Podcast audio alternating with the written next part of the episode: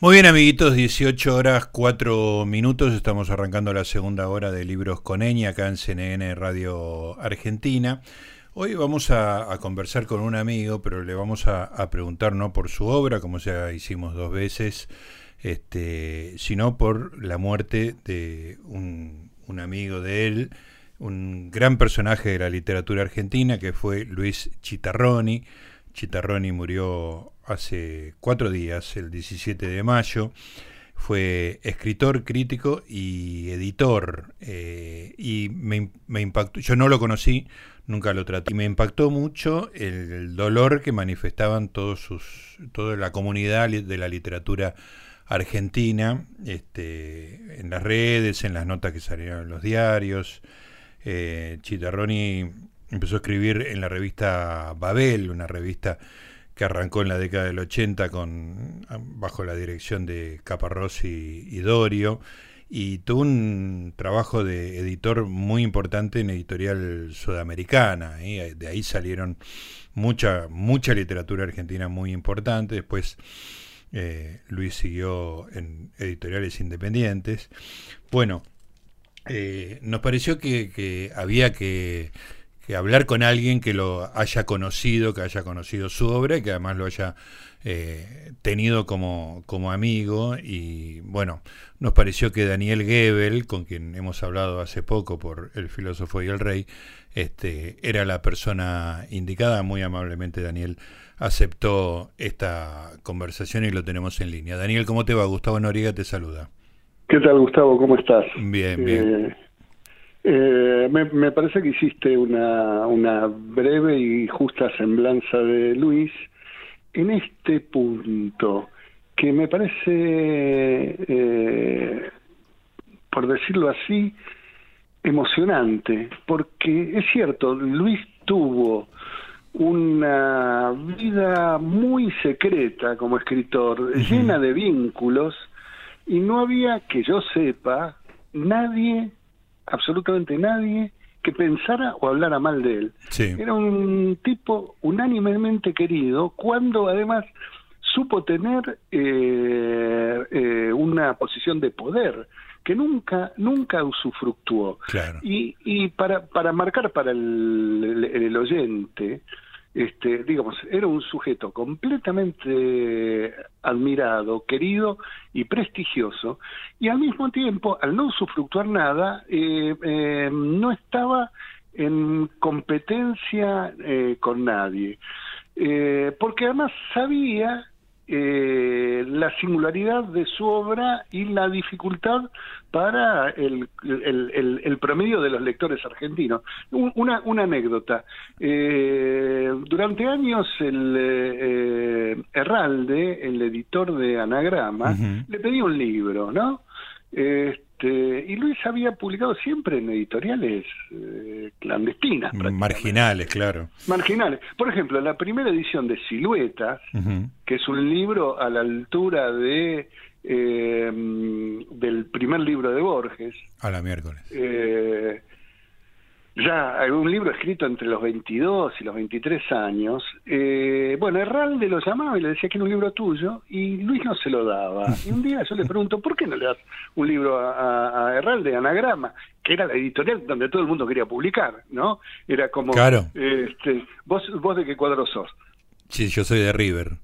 Bien, era como ponerse la 10 del Beto Alonso. Exactamente, que para mí es lo máximo que hay habido en la historia. Bien, con la pelota naranja. Eh, y le digo, Luis, ¿por qué no le das un libro a Herralde? Y me dice, eh, si no me entienden acá lo que yo escribo, ¿qué, me van a entender en España? Porque Luis era un sujeto que trabajaba, digo, tenía una mente tan extraordinaria y eso me lo dijo riéndose, no, no, no era un drama para él. Eh, su su su secreta incomunicabilidad, ¿no? Este Luis era un sujeto que pensaba por red. Eh, no, no hay ni hubo en la literatura argentina nadie que haya leído tanto, que supiera tanto de tantas cosas. A mí me encantan los ejemplos porque Luis era un escritor hermético y secreto y, a mí me gusta mucho la divulgación, por lo tanto, una especie Opuesto total, claro. Claro. Este, Luis a veces nos escribíamos todo el tiempo y cuando él me mandaba un mail eh, con su sistema de alusiones, de nombres, etcétera, etcétera, yo antes de contestarle iba a Wikipedia.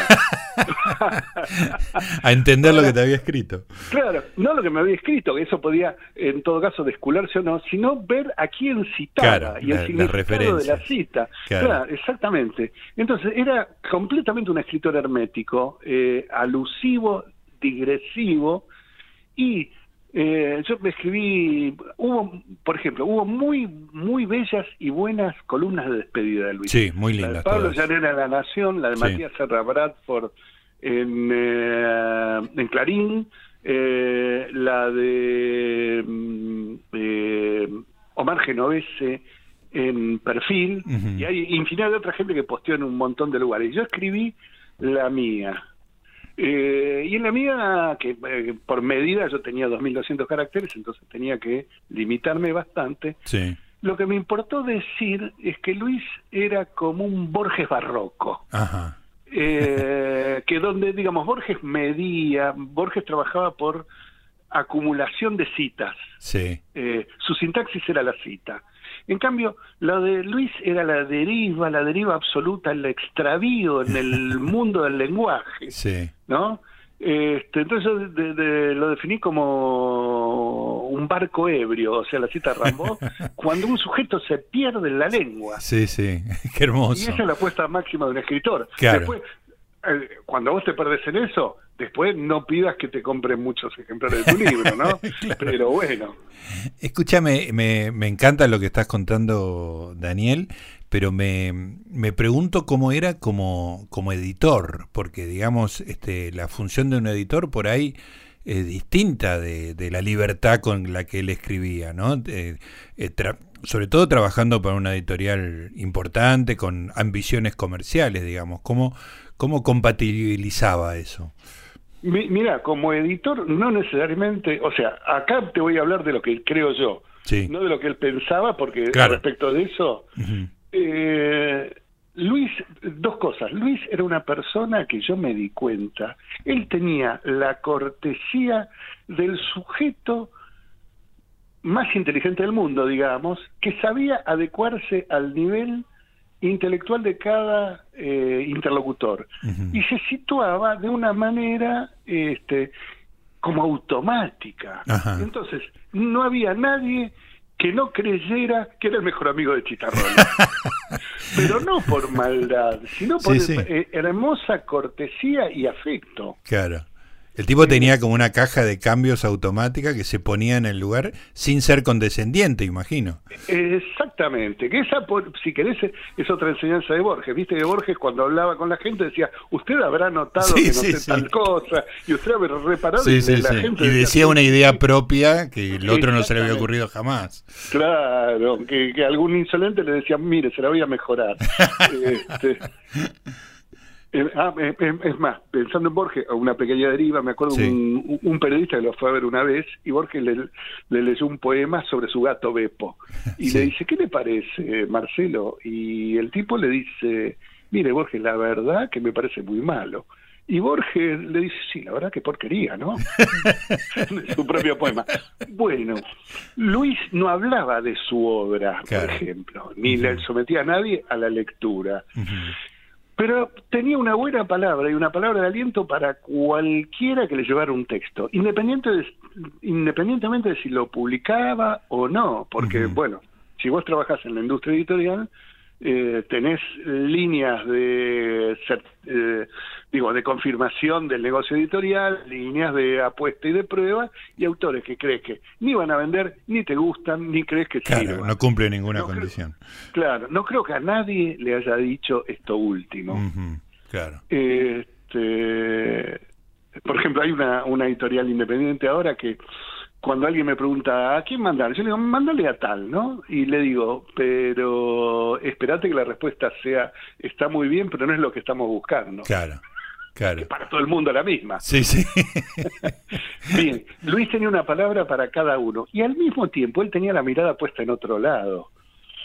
Este, a él lo que verdaderamente le interesaba, lo que más secretamente le interesaba, era la literatura inglesa. Ajá. Este, yo estuve el, el año pasado en Europa y le digo, ¿qué te traigo? Y me dice, tráeme Banting. Le digo, ¿qué es? Yo pensé que era una comida, qué sé yo. Me dice, Perfume. Basil Banting. Claro, Basil Banting. ¿Quién es?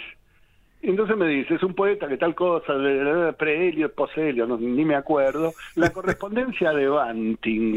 Y la estuve buscando por todo Londres, nadie sabía ni quién era. Hasta que en- Claro. en, Cambridge mi hija lo encontró. Dice, sí, sí, acá. ¿Usted le interesa Banting?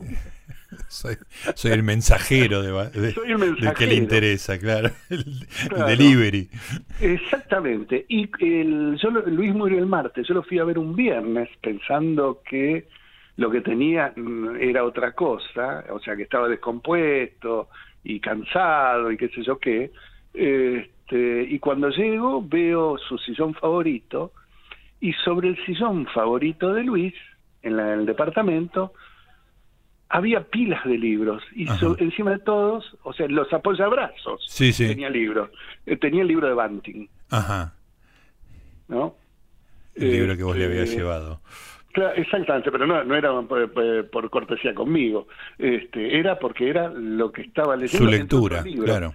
Bueno, Luis también es famoso porque cuando se tuvo que mudar eh, del departamento donde vivió 20 años, se mudó a un departamento más chico, vendió una cifra que ya es mítica, porque no se sabe, si vendió 3.000 ejemplares, 5.000 ejemplares o 15.000 ejemplares. Puede ser de cualquiera. literatura inglesa, claro. Ajá. Pero digo, la- las versiones son, son Sí, sí. descomunales y yo siempre, yo voy a empezar a decir que fueron 150.000. Sí, claro. Este, ¿Por qué no? ¿Por qué no? Está muy bien. Este, Ahora, él nunca hizo sentir que, que él- su, su planeta era la literatura inglesa y que eh, era un trabajo de oficina pesado, eh, tener que atender a los escritores argentinos. o- mm, mm, mira, había, sí, él atendía y se escondía. Eh, había, claro, porque todo el mundo lo quería ver. Él eh, era incapaz de decir que no. Claro. Entonces lo que hacía era no atender el teléfono. Luis nunca tuvo celular, Claro. este, etcétera, etcétera. a- hacerse Eh, difícil de conseguir.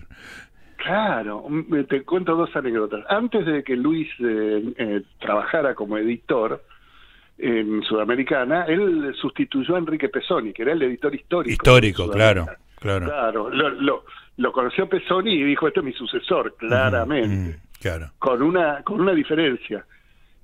Pesoni era una especie de didacta y Luis era un erudito. Claro. Este, bueno, había una frase de cuando Pesoni murió, este, una vez Fowell dice en Sudamericana es más fácil encontrar a Enrique Pesoni que a Luis Chitarroni.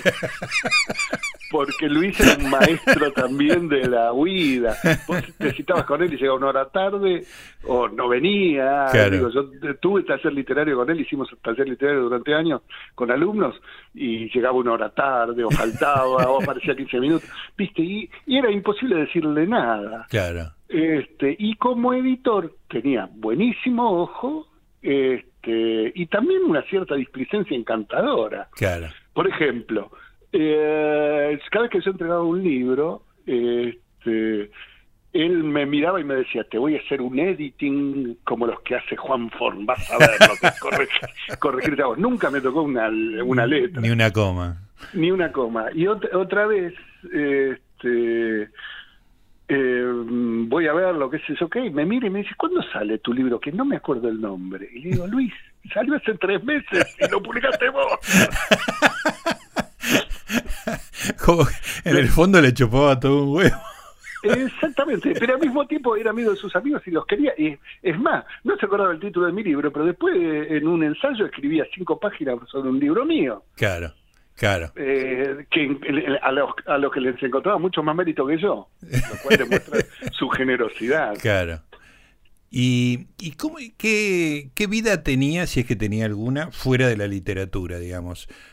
como amigo, o sea, que hablaban de otra cosa que no fuera eh, literatura. Sí, por supuesto. Este, de política, de mujeres y de libros. Política, mujeres, libros. Eso es los tres tópicos. Y de dinero, y de dinero.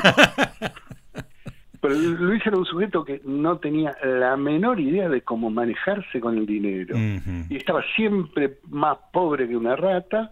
Y el, eh, después que llevamos el cajón a Chacarita, alguien contaba que, por ejemplo, Luis recibía cheques y no sabía cobrarlos. No sabía que el mecanismo, digamos. Claro, exactamente. O sea, yo estoy seguro de que eh, nunca tuvo celular porque no quería molestarse, saber ni cómo se encendía. Claro, claro.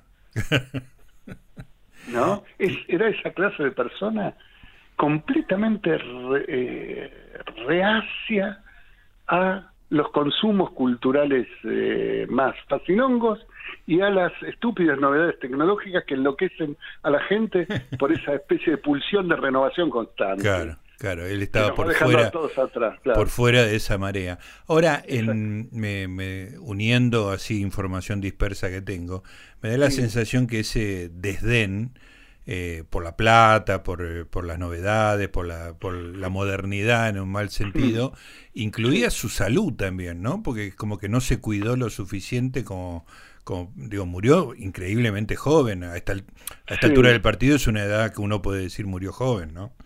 Mira, yo te voy a decir algo bastante doloroso. Hace años que me vengo preparando para el momento en que me digan que Luis Chitarroni se murió. Mira.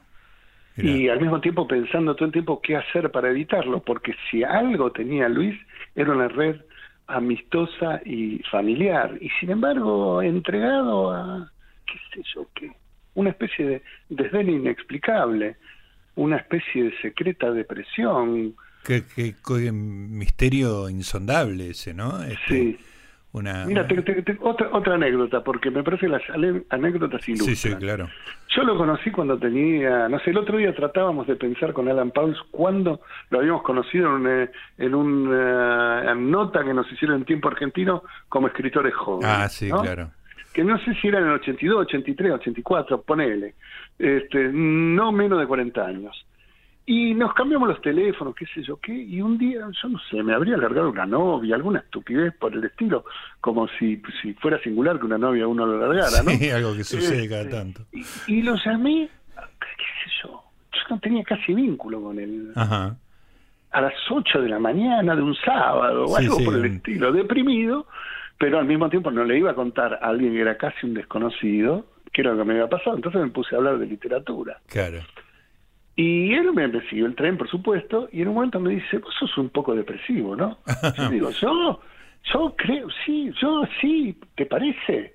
Me dice, bueno, porque yo soy completamente depresivo. Ah, mira. Y en ese momento pensé, este tipo es generoso. Claro, claro. Sabe lo que pasa sin preguntar. Claro. Y ahí sentí que era mi amigo. Porque era una persona que se interesa por el otro, digamos, ¿no? Exactamente, exactamente.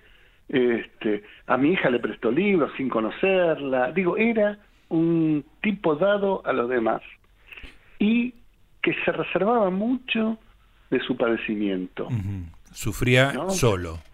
Solo, completamente solo. Escúchame, no, no, no conozco los datos más elementales. ¿Él vivía solo, tenía familia? ¿Cómo era su...? No, vive con la mujer y, que la mujer eh, tiene tres hijos... Eh, tres hijos de un primer matrimonio y el hijo de Luis con Alejandra es Pedro, que es como un chitarrón y joven.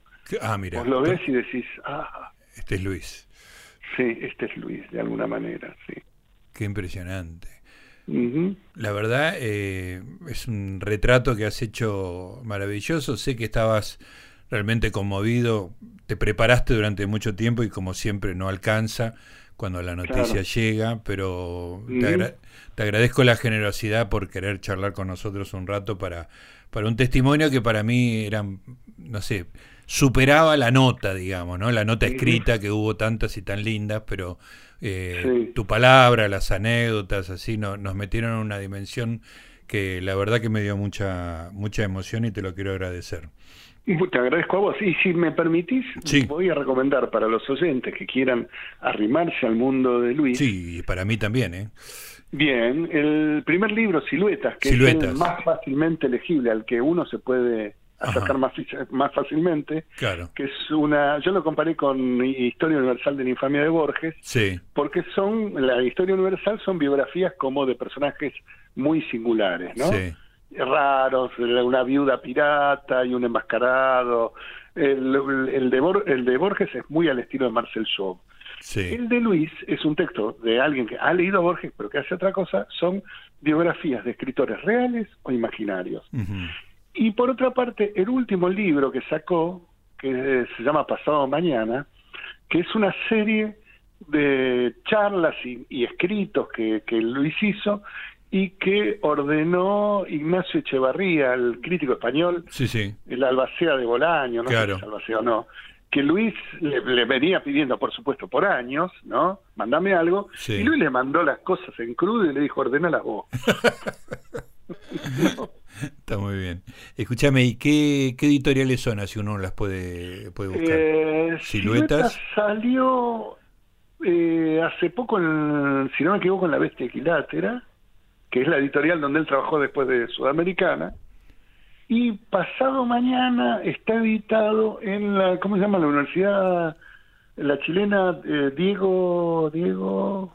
Ah, sí, bueno. Diego, Diego Portales. con el, ahí está. Ahí está. Bueno, eh, Daniel, gracias, eh. muchas gracias y te mando un abrazo grande. Bueno, un abrazo a vos y gracias por llamarme para recordar a Luis. Por favor, fue un momento muy, muy lindo y muy emocionante. Nos estamos hablando después por, por, otra, por otras cosas más divertidas como tus nuevos libros y, y cosas que producen, pero hoy bueno, esto. Gracias. no, gracias a vos y nada más. No, no, no, no, no era, era un autoaviso, una vergüenza. No, decilo, decilo, te pido por favor. No, que eh, tengo ganas en algún momento. Bueno, viste que salió mi libro El Rey y el Filósofo, vos me entrevistaste y todo eso. Claro que sí. Y yo me, que acabo de rebautizar como el filósofo y el rey, si no me No me importa, da lo mismo, son dos personajes. No, me quedé pensando, me quedé con ganas de hablar de la relación entre literatura y política con alguien, porque no hablé de eso, creo. Del modo en que, digo, es narcisismo puro. No importa. ¿Te llamamos otra vez para hablar de eso, me decís? Como quieras, sí, no, no, pero eh, qué vergüenza, no, no. Déjate de joder, acá, acá se habla sin vergüenza. Bueno, por, por suerte entonces hablaste con un sinvergüenza. un abrazo, ahí estaba. Un abrazo, querido. El sinvergüenza de Daniel Gebel, recordando a Luis Chitarroni, un retrato realmente impresionante de una figura absolutamente singular.